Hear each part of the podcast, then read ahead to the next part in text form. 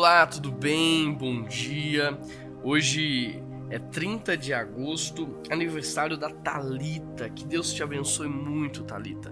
Eu quero ler um texto com vocês que está em 2 Coríntios, capítulo 8, verso de 8 a 9. O texto diz assim: Não digo isto como quem manda, mas para provar pela diligência dos outros a sinceridade de vosso amor.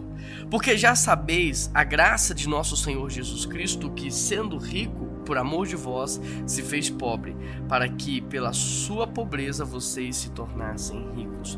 Olha o que esse texto está dizendo: que uma das provas de amor é que nós abrimos mão de quem somos, da nossa força, abrimos mão dos nossos títulos, abrimos mão do que temos para agregar valor na vida do outro. Isso é uma prova de amor. Por exemplo, quando um pai brinca de lutinha com seu filho, a tendência é sempre o filho ganhar do pai, por menor que ele seja. Por quê? Porque o pai sabe quem ele é, o pai sabe que é forte, ele não precisa provar para o filho que ele é mais forte do que ele. Então, só alguém que sabe o tamanho da sua força que pode se fazer de fraco para que o outro saia como vitorioso. E foi isso que Jesus fez por nós, ele abriu mão de tudo. Ele abriu mão, se esvaziou, se humilhou, obedeceu.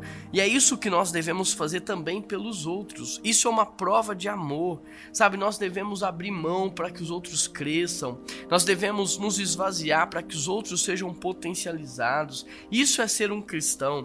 É você saber quem você é, de onde você veio, quem é que te sustenta, para onde você vai. E porque você sabe de tudo isso, você não tem apego. Pelo contrário, você tem segurança em repartir e abençoar. E quando você faz isso, você promove cura, você agrega valor, você abençoa vidas. Por isso fica aqui o meu convite para você, que você possa ser um exemplo de generosidade. O maior ensino é o exemplo. Não adianta você falar se você não pratica. O maior ensino é o exemplo. Seja um exemplo de generosidade na vida dos seus irmãos, na vida da sua igreja, no seu ambiente de trabalho, aonde você estuda. Nunca negocie os princípios espirituais em relação aos princípios carnais. Princípios não podem ser quebrados, e quando você não quebra princípios, você é protegido por eles.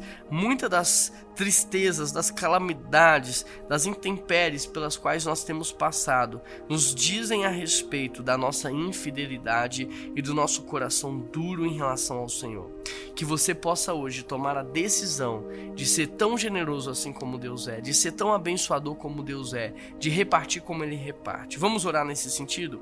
Pai, nós pedimos ajuda ao Senhor, porque o nosso coração é mau, ele é pecador e nós precisamos do Senhor para que possamos amar as pessoas de maneira sacrificial, de mão única, de forma generosa, sem esperar receber nada em troca, Pai. Tira de nós toda expectativa, nos dê esperança e que o Senhor nos mova, Pai, a dar a vida pelos que estão ao nosso lado. Muito obrigado pela tua palavra, em nome de Jesus, amém. Um grande abraço, que Deus te abençoe e até amanhã.